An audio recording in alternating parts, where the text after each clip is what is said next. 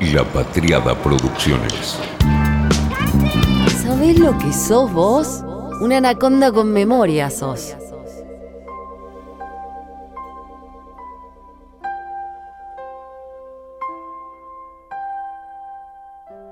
El paso del tiempo, damas y caballeros.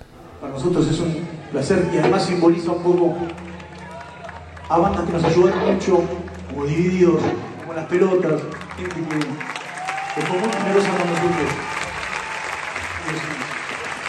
Así que bueno, a pedido Catriel,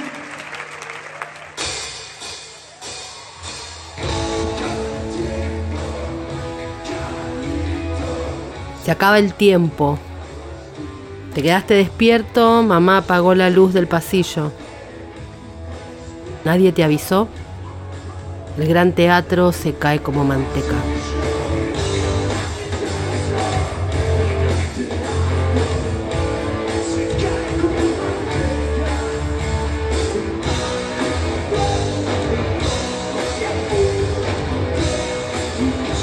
Catriel Ciavarela, el monstruo de la batería.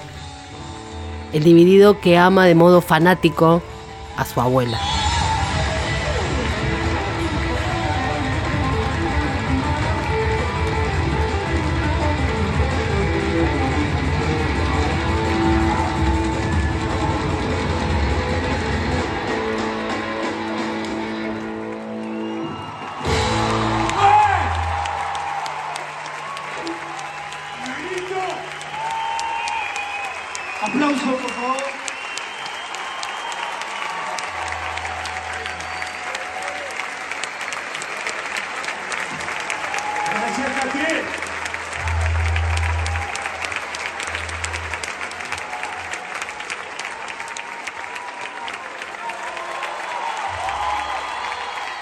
Salíamos del recital el jueves con Cecilia Rodríguez y como dos damas cincuentonas, solo dos de las tantísimas damas cincuentonas que había ese día en el Gran Rex, de los caballeros, y comentábamos sobre Catriel, divididos, que va al club donde Ceci juega al tenis, cosas de damas y caballeros de cincuenti. Y obvio, chusmeábamos sobre la edad de Catriel. Treinti, le digo a Ceci. No, me dice ella, es de la edad de mi hermana. No, le digo. Si tenía 10 en los 90. Claro, por eso. Claro. Dice Wikipedia que tiene 44. Claro. Es que yo ando con este síntoma. Con ese de que me dicen hace 20 años y mi cabeza busca el almanaque de los 80. Para mí siempre es así. Me dicen hace 20 años y son los 80. Y no es más que hace 20 años son los 80. Los 80, o sea, mi juventud, mi raíz, lo que te marca para siempre, hace 40. Hace el doble. El doble de los años que tiene la generación que va a cambiar el destino de la patria. Y esa edad y esa confusión me dio el pie perfecto para este episodio. Algo que vengo macerando en la cabeza hace bastante tiempo. El paso del tiempo. No, no, no es que me siento vieja. El paso del tiempo, en el sentido de los años en nosotros, sí, obviamente, pero también en cuanto al cambio de la concepción del tiempo. Y me pregunto lo de siempre. ¿Qué pasa con la palabra y el tiempo? Porque hoy las palabras no alcanzan. A veces diría no sirven, pero no quiero irme tan al extremo. Digo no alcanzan. ¿Qué hay? ¿Qué tengo? En un momento de la película Brexit, que volví a ver porque la usé para dar clase, vieron que menciona el tema en la cuestión del meme. Le dice a los diputados, ustedes son memes. Juguemos al meme. Un meme como algo para dilucidar en política, bien de estos tiempos. Hace 20 años, no en los 80, sino hace reales 20 años, jamás hubiéramos pensado que teníamos que debatir con un meme. Para mí es el mayor problema de este momento. Para pensar una campaña, una nota, este podcast. Es que nosotros damos por sentado que la persona a la que le queremos decir algo, sea un grupo social o un individuo, no importa, ese destinatario al que le queremos decir algo, pensamos como que está esperando que nosotros le digamos ese algo. Entonces, todo nuestro empeño, nuestra atención, lo que consideramos importante, lo ponemos en qué le vamos a decir. Porque total, el destinatario está ahí. Y en este océano de sobreinformación, en esta cantidad infinita de dispositivos que implican un cambio en el tiempo, no funciona así, nunca funcionó así. Pero encima, en este tiempo, funciona menos así. Es contra el tiempo que es la pelea. Y contra el tiempo distinto y contra el cambio de tiempo. Contra cómo la sobreestimulación nos hace cambiar la percepción del tiempo. Entonces se ha roto la idea de qué generar porque pensamos que nos va a escuchar Ahora lo que hay que pensar es otra cosa, es qué hacemos para que nos escuche.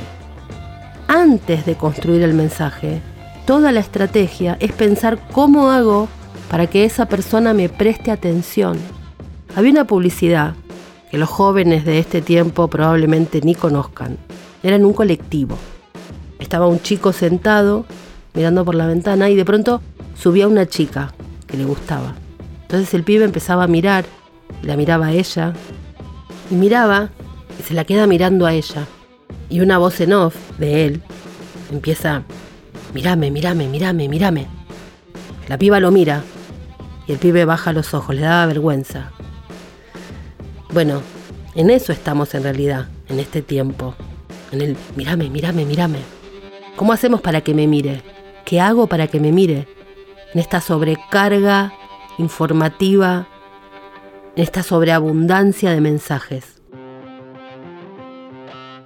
Una vez que me mira, puedo decir, mira, tengo yo algo para decirte.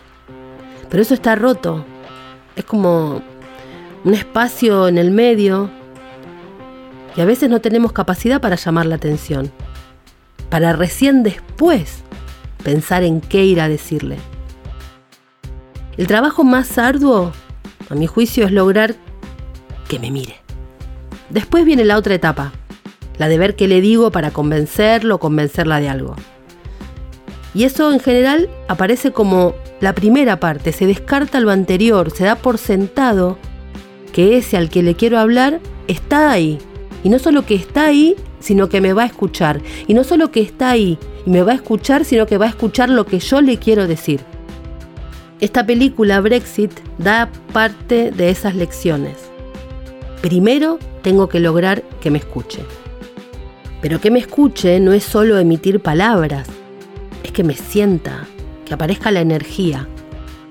Lo difícil es salir de la burbuja propia, cruzar y llegar a la otra. Tan enorme es el esfuerzo de conocimiento, de sabiduría, de saber con qué herramientas hablarles, si son con palabras, con imágenes, con sensaciones. Tan difícil es lograr captar la atención, que recién ahí podemos pensar en qué decirle. Sin embargo, no se menciona eso. Hay como... de eso no se habla. Ahí me tengo que poner nuevamente un poco corporativa y es que quizá de eso no se habla porque hablan muchos de cosas que desconocen. Primero entonces escuchar. Escuchar para tener insumos, no por bondad, es táctica. Y lograr una pregunta, la pregunta para llegar. Mucho tiempo macerando una sola idea para lograr la pregunta de este tiempo. en general es emocional, está en el ruido, en el gruñido, en el zumbido. El ruido en tiempos de otra concepción del tiempo. En una entrevista póstuma le preguntaron a Mark Fisher y dijo, hay una influencia de lo digital, la gente se photoshopea fuera del dispositivo. La normalización de la cirugía estética, el Botox, es parte de este régimen de biopoder y de la ansiedad constante por las apariencias. La cirugía estética no está bien, no está bien. A la gente le preocupa su apariencia, pero la miden según los estándares de una normatividad deprimente. Las neurosis son muy productivas y muy útiles para este capitalismo. ¿Qué es mejor que una insatisfacción inherente? La satisfacción inherente se puede vender infinitas veces. Por eso, el modelo es tan útil para este capitalismo de consumo. Y siguen conversando. En esta entrevista que le hacen nada menos que Tim Burrows y Sam Bergson. Y hablan de la luz, de la luz de este tiempo. Y dicen que la luz de la televisión es deliberadamente incómoda porque la gente tiene menos probabilidades de pelearse si se siente incómoda y expuesta. Hay que forzar en esa luz. Y se ponen a hablar de los pubs. Y pensé, no en hace 20 años, sino en hace 40, en los 80. Claro, los pubs eran rincones oscuros, más para esconderse que para mostrarse. Hoy se busca una ventana grande, donde estar a gusto y mostrarse. Por eso los pubs en épocas de Instagram no sirven más. Mark Fisher llama a esta época la polución semiótica. Hay algo especial, dice, en el enorme ataque cibernético de los anuncios. No es que la gente se desconecte del espacio público, sino que ya no hay ningún espacio público al que poder ir. De lo que se trata es de insertarse en un balbuceo el balbuceo de las voces en el teléfono, el balbuceo del capital, del capital del dispositivo. Y lo que se generan son formas de desconexión, desenchufarse. Estamos en una época que es una nueva fase de la vida humana. En los 70, el aburrimiento era el gran problema. El aburrimiento era el vacío existencial se lo podía tirar a la industria del entretenimiento y la cultura mainstream. Y era un desafío para todos nosotros, dice Mark. ¿Por qué nos permitimos aburrirnos? Considerando que somos animales finitos, que vamos a morir, aburrirse era un escándalo moral de proporciones descomunales. Ahora, el aburrimiento es un lujo que ya no podemos darnos, porque nuestros teléfonos no nos lo permiten. Incluso cuando uno está esperando un colectivo o un tren, hay un flujo constante de estímulos de baja intensidad. El aburrimiento y la fascinación mezclados. Otro tiempo en otros tiempos. Las medidas de esta semana de ganancias y el IVA nos permiten entender bastante de qué se trata lo que está pasando. La ley de ganancias en sí misma deja un flanco bastante abierto a la crítica. De hecho, es una ley que beneficia a una minoría y que gana bien. Pero se la celebra no tanto por eso, sino por el cambio que generó en la escucha. Fue la chance de tomar la iniciativa por primera vez. Lo del IVA fue económico y tremendamente cultural en otro sentido. El anuncio vino con una certeza, sin hacer trámites. Yo no sé cómo será en otros países, pero el sistema bancario argentino es como que no está capacitado para llegar a las personas que no son clientes de esos bancos. A los que están recontrabancarizados, con límites altos y tarjetas de crédito, nos ofrecen de todo todo el día. Burbuja. El sistema bancario argentino es una burbuja. Nos hablan solamente a los que estamos ahí bancarizados. Pero ojo si nosotros queremos hablarles.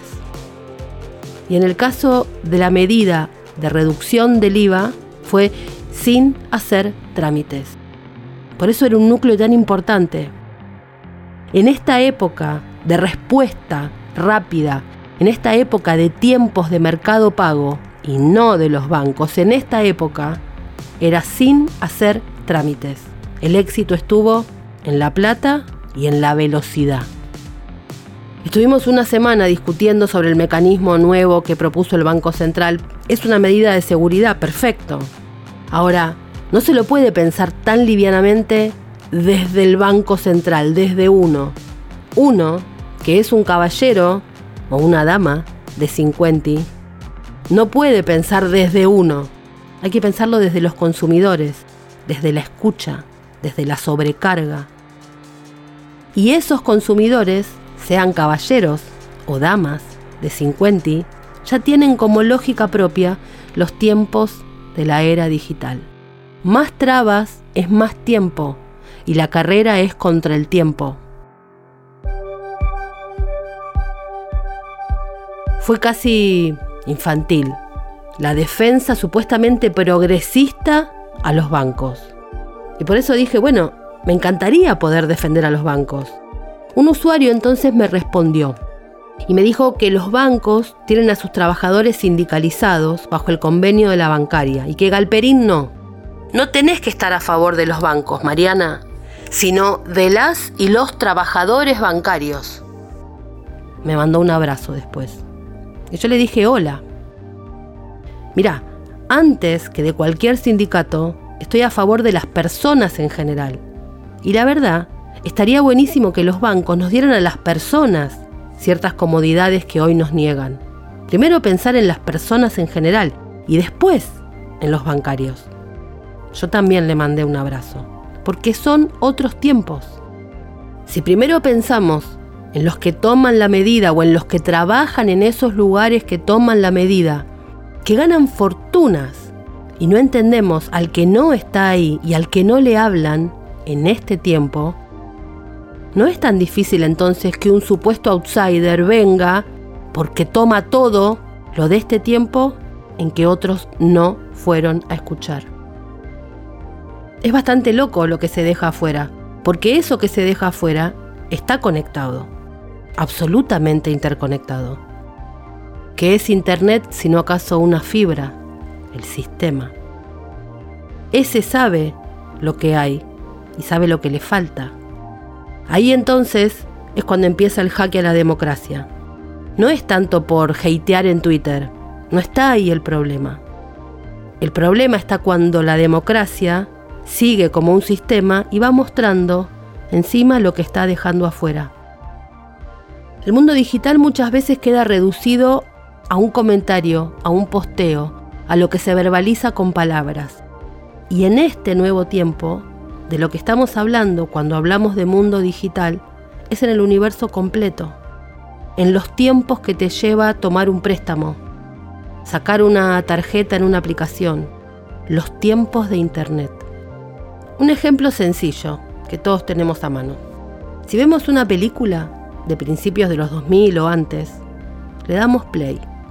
hay presentaciones larguísimas, todos los actores que van a participar, DreamWorks, Paramount, nos hacen toda la entrada. Esos eran los tiempos de la presentación, porque eran los tiempos de consumo. Esos ritmos de visualización de una película, de la industria, nos marcan los tiempos de la época. Era ese rato para ver una película y los primeros minutos estaban dedicados a algo que no era relevante, pero era parte del consumo. Los tiempos humanos para consumir una película eran así. Hoy damos play, y la película se inicia de inmediato. Arranca y se inicia. Y ni qué decir cuando no arranca rápido la aplicación. Cuando damos play y se cuelga, llega la ansiedad. La ansiedad de este tiempo. Detrás de eso que nos pasa, hay una pregunta por el vínculo de la humanidad con el tiempo. Parezco Larralde, ¿no? O Iorio. Pero hay una modificación en las prácticas cotidianas y la vinculación con el tiempo. Cambió el vínculo con el tiempo, con el abordaje del tiempo. ¿Cómo cambió? Como hace siempre la tecnología, gotita a gotita, hasta que un día es natural, a menos que alguien te diga, che, ¿pensaste en esto?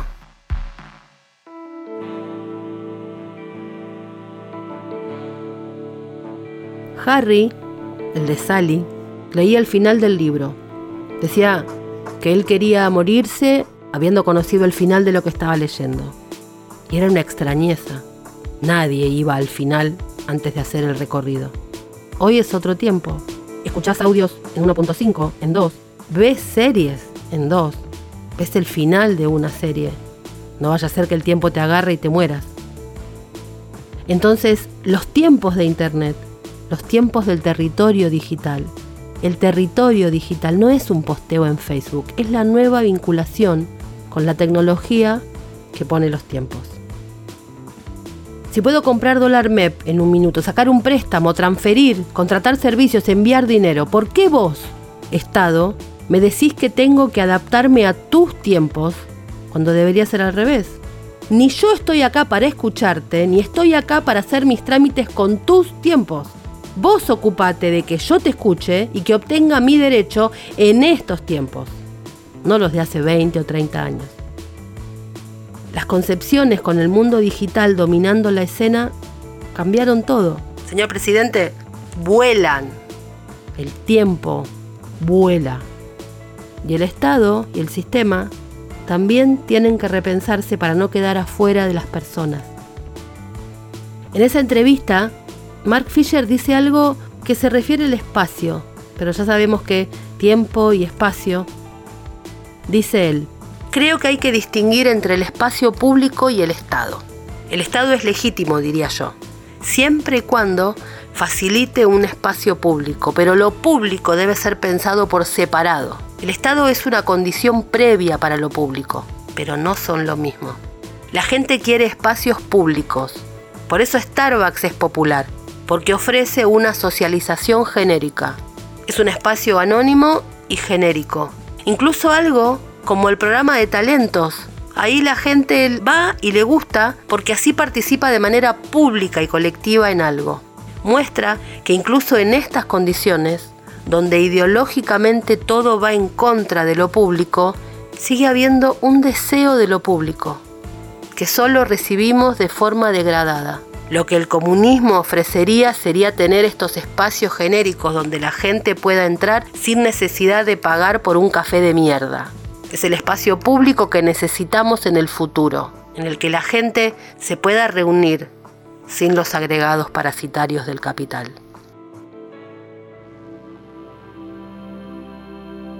Una amiga siempre dijo que la inseguridad se termina si todos salimos a la vereda. Y yo a partir de eso pensaba cómo han cambiado las construcciones en nuestra ciudad. Ese zaguán, el jardincito de adelante, ¿para qué servía? Para juntarse a chusmear. En el espacio semipúblico, de mi parte de la vereda, mi parte de la casa. Lo que hace en Franchella con el otro encargado amigo, ese bordecito entre lo privado y lo público, para conservar la conexión. Hoy que hay paredones y la casa transcurre atrás. Me acuerdo que eso era lo raro en Belgrano R. La casa de Jorge Triaca tenía así. Hace 20, no, perdón, hace 40 años. Otro tiempo. Lo raro era transcurrir del paredón para adentro. Hoy es lo común en una refacción. ¿Qué pasa con lo común, lo público, en estos nuevos tiempos? Por eso pensar este voto no es solamente pensarlo desde lo económico, es con los tiempos. Es un voto complejo, lo voy a discutir hasta el hartazgo, porque todos somos complejos.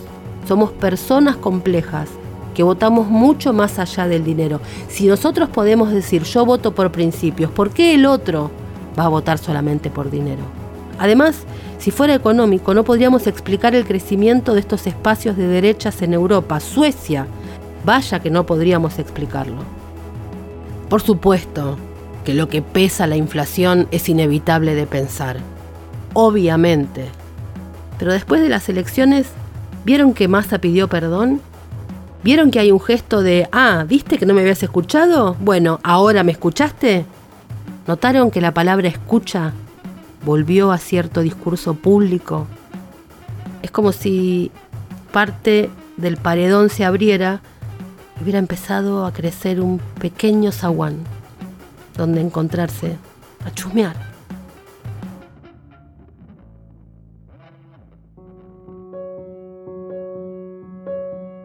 Esta semana compartimos con Mariano Schuster una charla en la sede del PSOE en la Argentina.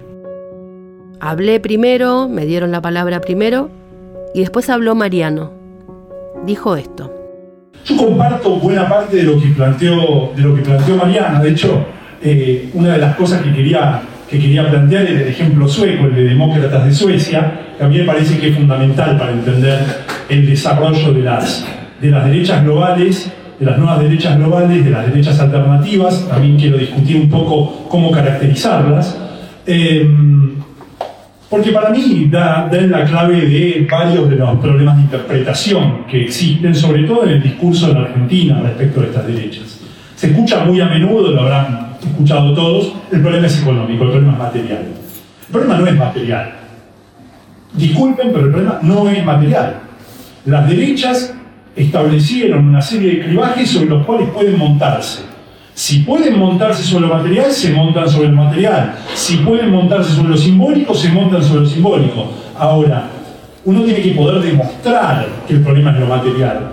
Argentina ciertamente tiene problemas materiales, tiene problemas distributivos y tiene problemas de desarrollo, además, que es una precondición para distribuir. Pero eso no implica que las derechas, sino solo podríamos ver ascenso de las extremas derechas en países con graves dificultades eh, materiales o con enormes problemas de desigualdad. Lo cierto es que en Suecia, una sociedad con altos niveles de cohesión social, con una historia de un consenso entre digamos, lo que ellos llaman el, bloque burgués y el, bloque socialista, eh, digamos, el, establecido por el Partido Socialdemócrata y las fuerzas a su izquierda, y eh, la derecha tradicional, también está eh, en problemas. Uno puede decir, ¿aumentó algo la pobreza? ¿Aumentó algo la desigualdad? Sí, ahora. ¿Ese es el clivaje sobre el que se monta la derecha en Suecia? Claramente no. Claramente. Hay otras cuestiones. En ese sentido yo creo que este es un ejemplo, pero podemos tomar muchos otros. Permítame decir algo más sobre Suecia. La de Suecia es una extrema derecha de características nacionalistas que no está en contra del estado de bienestar, más bien está a favor. Lo que pasa es lo que algunos sociólogos llaman el etnonacionalismo. Es decir, el estado de bienestar solo para los suecos, solo para los nuestros. Problemática que se produjo, por ejemplo, en Dinamarca, donde el Partido Socialdemócrata, el propio Partido Socialdemócrata, adoptó esa posición para ganarle a la derecha. Para ganarle a la derecha, Mette Frederiksen jugó por derecha, lo cual representa un problema enorme porque no creo que esa sea la solución. Es decir, una cosa es entender el fenómeno de lo que se ha llamado el identitarismo y otra cosa es apelar a él para desarrollar tu propia propuesta política. En Italia tenemos una derecha, como la de Giorgia Meloni, que, ustedes saben, proviene de... ella participó en la, en la juventud del movimiento social italiano, que fue estrictamente en ese caso un movimiento neofascista, y que también era una derecha, por ejemplo, en la cual había relaciones más, este, más proclives, por ejemplo, al mundo rusófilo. Sin embargo, cuando accedió a la magistratura, se volvió atlantista. Y es más, se volvió europeísta. Y tenemos otras derechas, como la de Vox, más propia de un nacionalismo católico ultraconservador, que es neoliberal. Entonces, lo primero que quiero decir es, no es fascismo. Si seguimos repitiendo que esto es fascismo, vamos a tener un problema enorme. El fascismo consiste muy básicamente, Emilio Gentile, uno de los principales eh, historiadores del fascismo, lo plantea en estos términos. Ninguna de estas derechas plantea una revolución antropológica de la sociedad. Militarización de la política, pero militarización de la política no significa apoyarse en militares, significa el armado de milicias. No está no es fascismo. Las palabras importan cuando uno desarrolla argumentalmente e intenta entender un fenómeno al que quiere combatir, por supuesto. Esto no significa justificarlo. No tienen una perspectiva futurista de la política como tenía el fascismo, más bien son defensivas frente a lo que creen que es la hegemonía, que es la hegemonía de lo que ellos llaman progresismo en el sentido que Mariana lo planteaba. Y acá esto es lo que supone un problema, que es cómo caracterizamos a estas derechas. ¿Las caracterizamos a todas igual? Si tenemos atlantistas y rusófilos, si tenemos extremas derechas neoliberales y extremas derechas estatizantes, ¿podemos decir que son todos lo mismo? En un punto podemos decir que forman parte de un mismo panorama global. Y ahí está para mí la clave de lo que dice Mariana. Hay un germen, un magma social en el cual estas derechas se reúnen. Entonces, cuando uno mira los firmantes, por ejemplo, de la Carta de Madrid, impulsada por Abascal, por Vox, uno encuentra derechas extremas neoliberales, derechas, la de Milei, anarcocapitalista o paleolibertario, derecha, derechas extremas que están en las antípodas de lo que plantea Milei, que es, son estatizantes, creen en un Estado fuerte. Eh, Marine Le Pen se encontraría, por ejemplo, en esa categoría. Y sin embargo, aparecen unidas en términos culturales. Esto indica que hay una reacción a algo. Esa reacción a ese algo, evidentemente, es la hegemonía progresista. Hegemonía progresista que nosotros nos negamos como progresistas, como personas de izquierda. Eh, a mí me costó mucho, lo del marxismo-leninismo duro. Así me inicié. Después, bueno, uno va. Pasaron, cosas, pasó la vida. Eh, María, es así, pasan cosas. Eh, pero creo que es importante tener análisis situados. En ese sentido, cuando nosotros incorporamos todo en, la misma, en, ese mismo magma, nos perdemos, ver, nos perdemos de ver lo situado de cada uno de los casos. Por supuesto, nosotros nos oponemos al desarrollo en general de estas derechas, pero quienes tienen que combatir país, en un país o en otro, se, eh, eh, tienen que considerar aspectos diferentes de esas derechas. El tiempo, el paso del tiempo. Salimos rápido de la pandemia y el duelo no se tramitó. Las vacunas resolvieron lo vinculado con la salud física, pero las consecuencias políticas, culturales, recién empiezan a verse. Y lo loco es que cuando se analiza la situación política, no aparece la pandemia. No aparecen los resultados de la escucha durante la pandemia. En la pandemia no hubo zaguán, todo para adentro. ¿No hay una pregunta ahí? Casi cagaron de risa y la verdad es que estuvo pésimamente presentado. Me refiero a toda la cuestión de la Secretaría de la Resiliencia. Había una parte muy importante de verdad y otra malísimamente armado. Lo cierto es que la soledad es la mecha que prende muchos de los problemas de salud mental que proliferan como hongos en nuestras sociedades, dicen los diarios de Europa. Así fue que en España empezaron a tomar nota y armaron un Ministerio de la Soledad, siguiendo la línea de Gran Bretaña, que ya venía en eso en 2018 y por supuesto lo duplicó después de la pandemia. Y Japón, qué decir de Asia, Japón tiene Ministerio de la Soledad, porque el paso del tiempo no fue en vano este paso de este tiempo. En The Morning Show, que volvió ahora, hace poquito, una de las preguntas que aparece en la post-pandemia es, ¿Are you afraid of dying? ¿Tenés miedo de morir? ¿Hay miedo de morir? ¿Qué pasó con las personas, con nuestra cabeza? Atravesamos la muerte, el tener miedo a morir, y la pregunta no se hace en voz alta. ¿Tenemos miedo de morir? ¿Tuvimos miedo? ¿Qué metimos abajo de la alfombra? ¿Cuánta mugre de este tiempo y de los miedos metimos abajo de la alfombra? ¿Cuántos miedos hay que se transforman en voto? Pánico, estoy por morir, no tengo tiempo, lo quiero ya, ahora.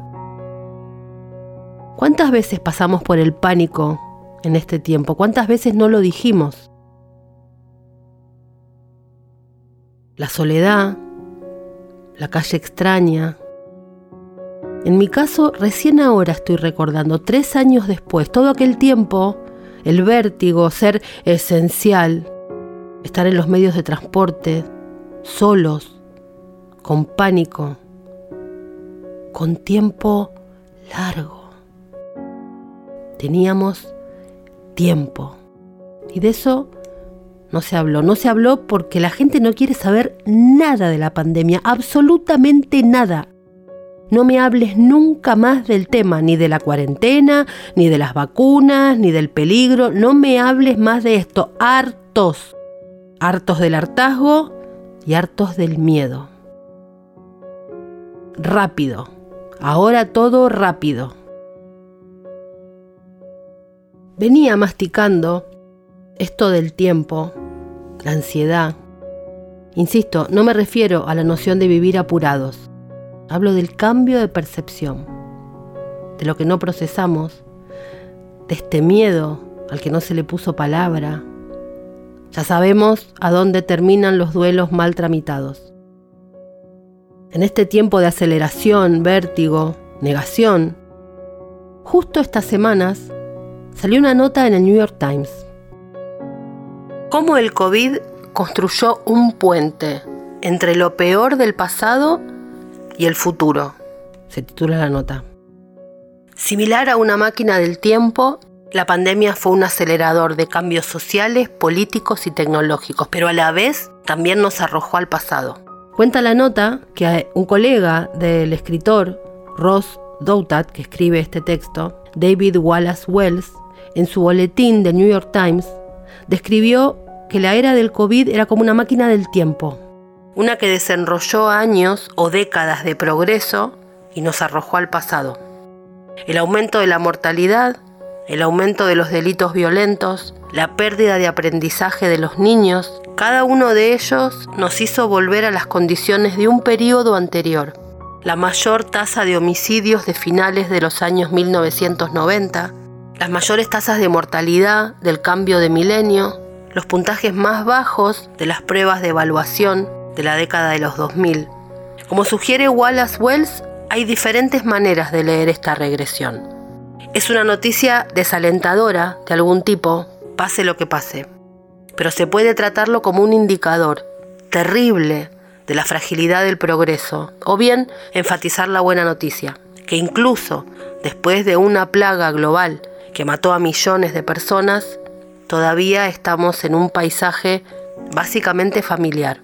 Un mundo que se parece más a la era de George W. Bush que a una desolación posapocalíptica. Sin embargo, cuenta el autor, estaba particularmente interesado en su imagen de máquina del tiempo, porque yo también escribí una columna sobre COVID como una máquina del tiempo, allá por los primeros días de la pandemia pero tenía en mente un tipo diferente de viaje del DeLorean. En ese artículo sostenía que la pandemia era un acelerador, que aceleraba cambios sociales, políticos y tecnológicos que de otro modo podrían haberse desarrollado más lentamente, arrojándonos hacia la década de 2030, no hacia atrás en el pasado. ¿De quién es el análisis de la máquina del tiempo que tiene más sentido? Creo, dice el autor, que no hay necesidad de elegir, la sinergia es posible. Ambos captan algo real de nuestra situación pospandémica, que ha combinado aceleración con retroceso. Las tendencias regresivas que describe Wallace Wells son desarrollos que parecen muy específicos en las condiciones pandémicas, interrupciones y disyunciones que probablemente no habrían predicho ni siquiera en una escala de tiempo más lenta con solo mirar el mundo alrededor de 2018. El cambio repentino de la tasa de mortalidad es el ejemplo más obvio. La esperanza de vida en Estados Unidos estaba estancada antes del COVID, pero incluso a la sombra de la epidemia de opioides, no había ninguna buena razón para esperar una caída tan pronunciada. Pero se podría decir lo mismo de las tasas de homicidios. Se podrían esperar fluctuaciones como efecto posterior de las protestas o las políticas de eliminación de las prisiones, pero antes de 2020 habría apostado que una sociedad envejecida iba a tener un aparato de vigilancia en constante expansión y que regresaría a una tasa de homicidios del segundo mandato de Bill Clinton. Yo también pondría la inflación en esa categoría, dice el autor. Nuestra larga era de bajas tasas de interés parecía vinculada a profundas características socioeconómicas del mundo desarrollado. Y fue necesario un despilfarro fiscal extraordinario y un gasto a una escala inimaginable fuera de una emergencia para recuperar la inflación, junto con todos los problemas de la cadena de suministro que también fueron exclusivos de la pandemia.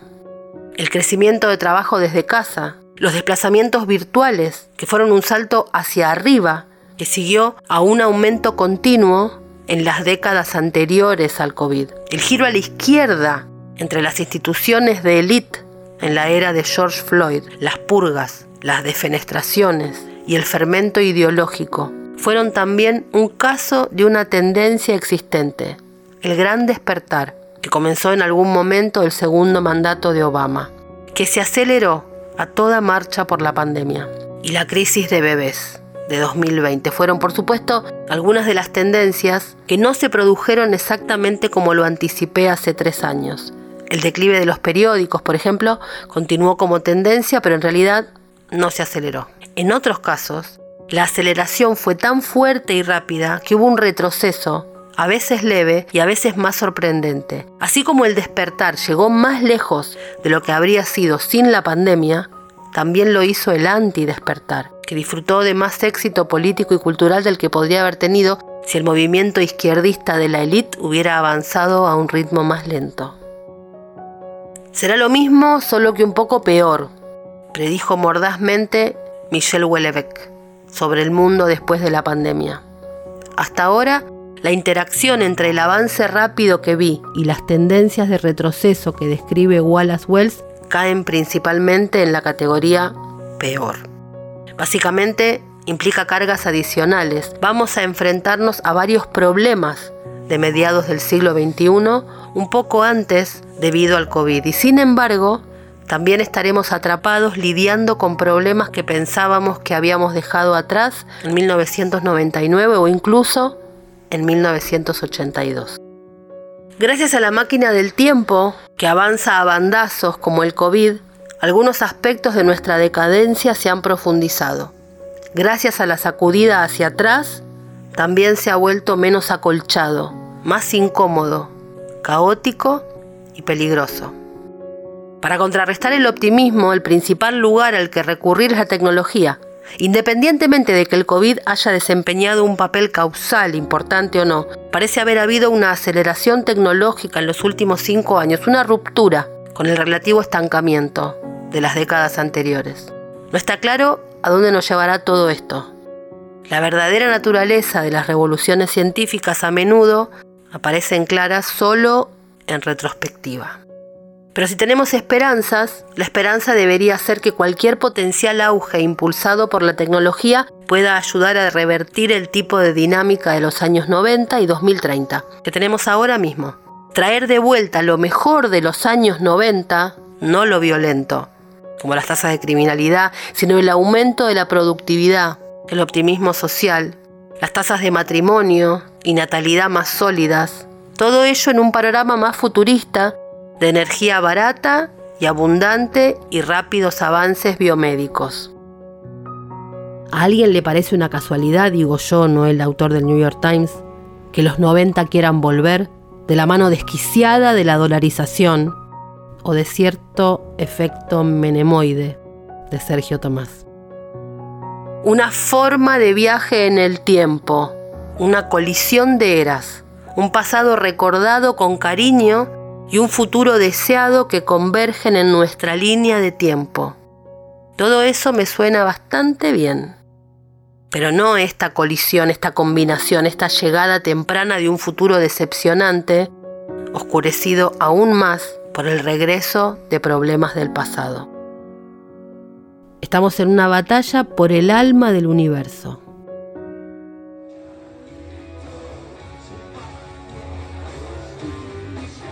Ya sabemos que Catriel tiene 44 y no 30. Y sobre las edades, lo que siempre me impactó cuando leí Ezeiza es la edad de Firmenich en ese momento. Veintipico, 23 años si no me equivoco. 23 años.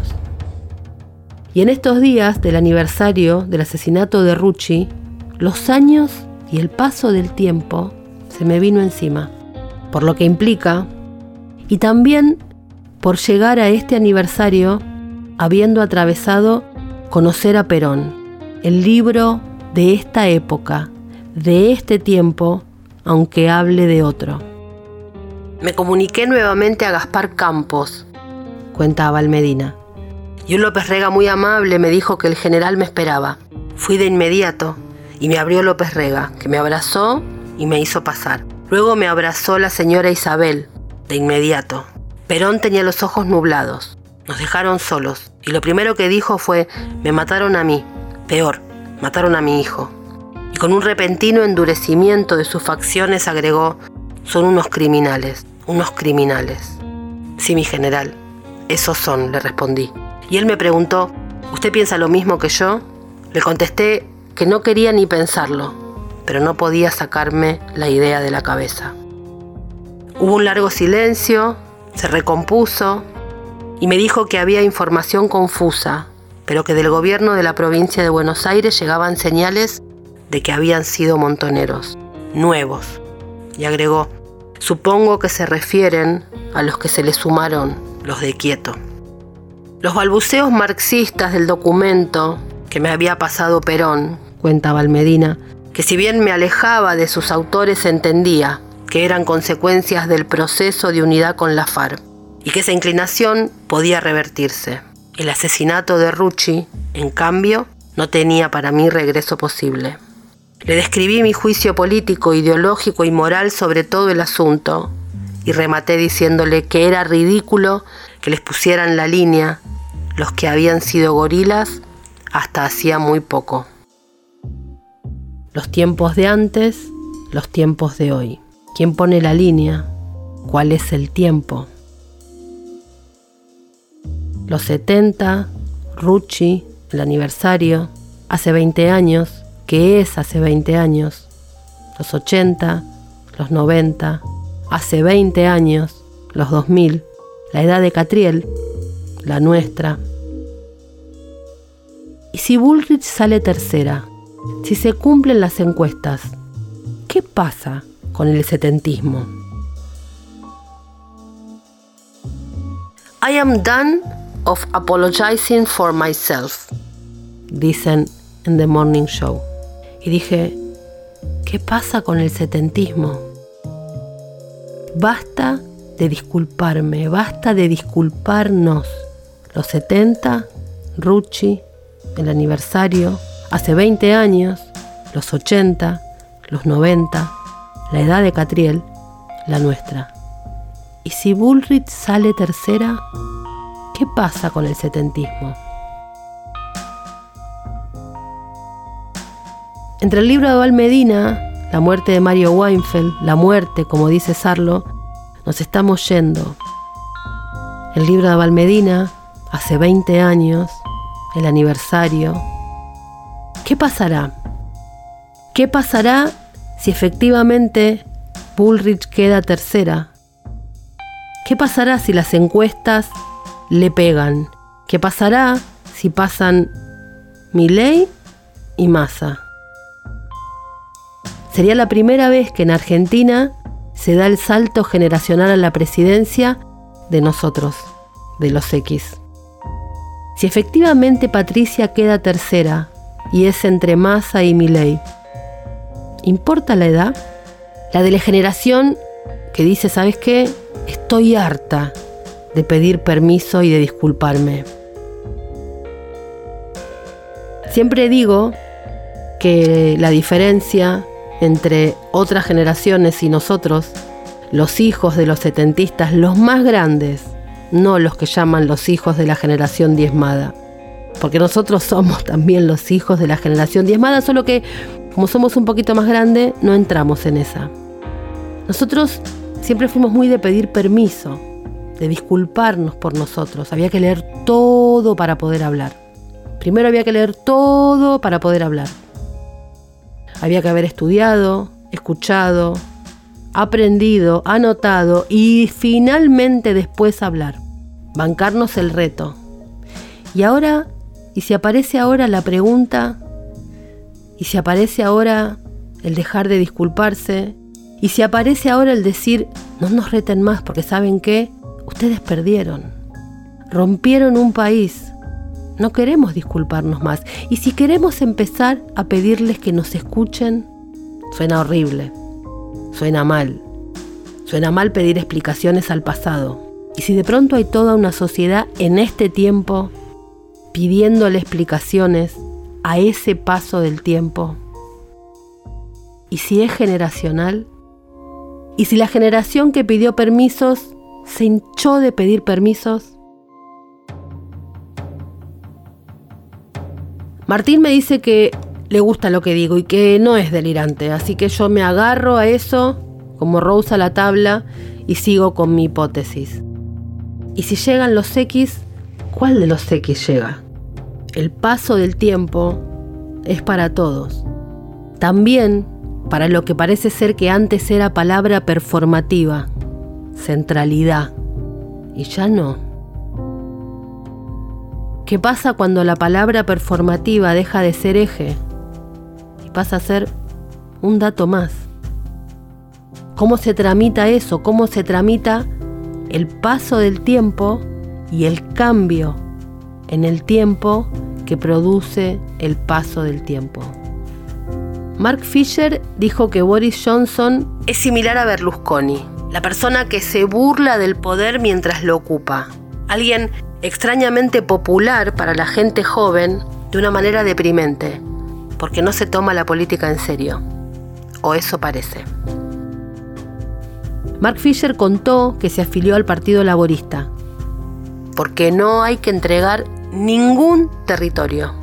Y Mark Fisher dijo que la tarea para este tiempo era para nuestra imaginación, para pensar, para pensar cuál es el futuro de lo público.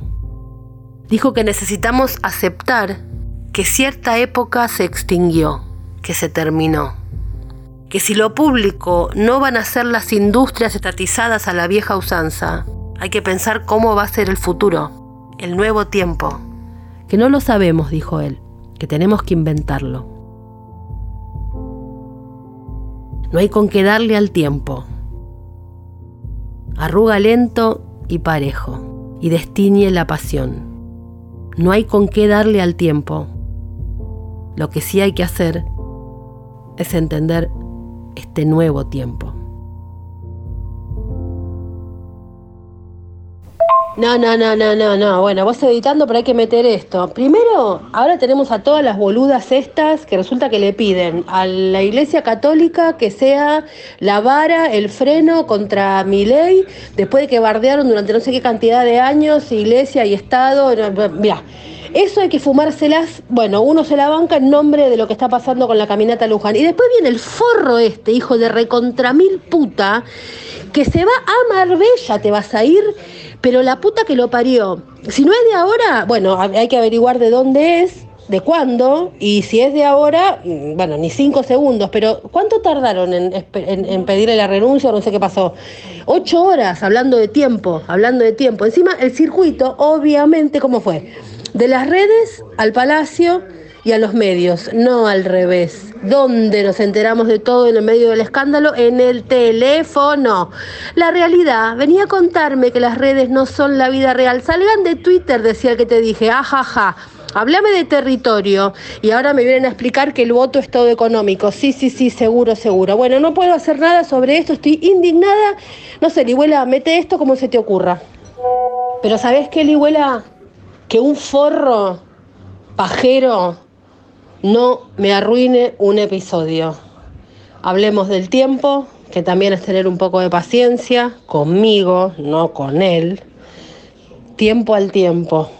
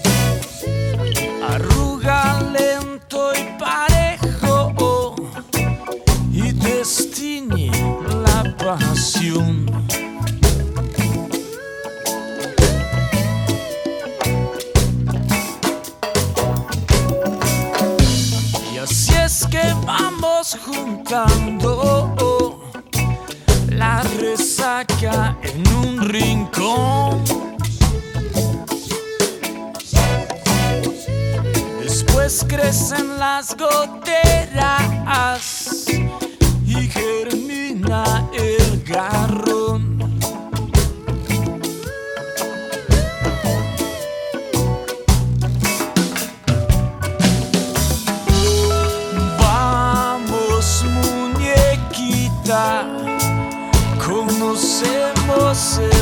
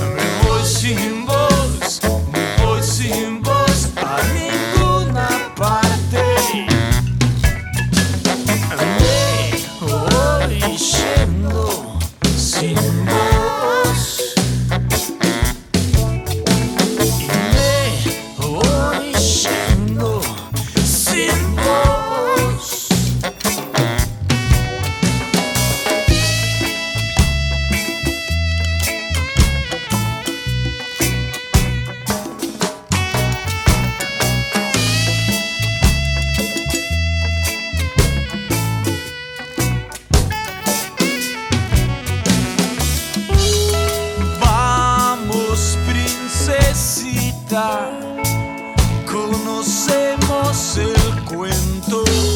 Somos leña mojada, se nos vino el invierno, así que vamos, mi amor. ahorrémoslo Este olor a velorio y tanta caricia seca.